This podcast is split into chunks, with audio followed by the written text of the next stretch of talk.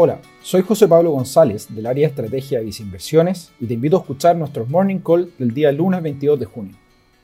La semana pasada, la bolsa local y en particular el S&P IPSA cerró niveles de 4.026 puntos. Esto da cuenta de una rápida recuperación de la bolsa, manteniéndose sobre la barrera de los 4.000 puntos, tal como lo hacía las primeras semanas de marzo, previo a la expansión del COVID-19 en nuestro país. Por otra parte, creemos que se pueden venir semanas positivas para los instrumentos de renta fija local, ya que el Banco Central anunció la semana pasada un plan de estímulo para la economía mediante medidas no convencionales, del cual 8.000 millones de dólares irán destinados a la compra de activos en el mercado local, que producirían una presión alcista en los activos de renta fija. Por otro lado, el tipo de cambio local cerró la semana pasada a niveles de 816 pesos, anotándose una alza semanal acotada de un 1,8%.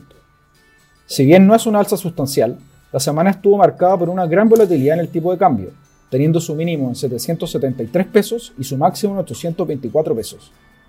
Esta volatilidad se podría explicar por muchos factores, dentro de los cuales podemos destacar el paquete de estímulo para la economía anunciado por el Banco Central, las recomendaciones de cambio de fondo de asesores previsionales que sugirieron cambiarse desde fondos más conservadores, denominados en pesos, a fondos más riesgosos con posiciones en dólares, lo que implica que las AFP deben salir a comprar dólares, lo cual impacta al alza en el precio del tipo de cambio local.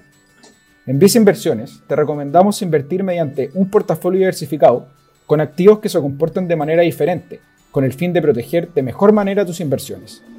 Dichas preferencias se encuentran reflejadas en nuestros portafolios recomendados y fondos a tu medida para cada perfil de inversionista, los cuales incorporan una amplia gama de activos financieros, como acciones e instrumentos de deuda en distintas geografías y monedas. Finalmente, si quieres saber más sobre nuestras recomendaciones, te invitamos a visitar nuestra página web viceinversiones.cl o contactando directamente a tu ejecutivo de inversión.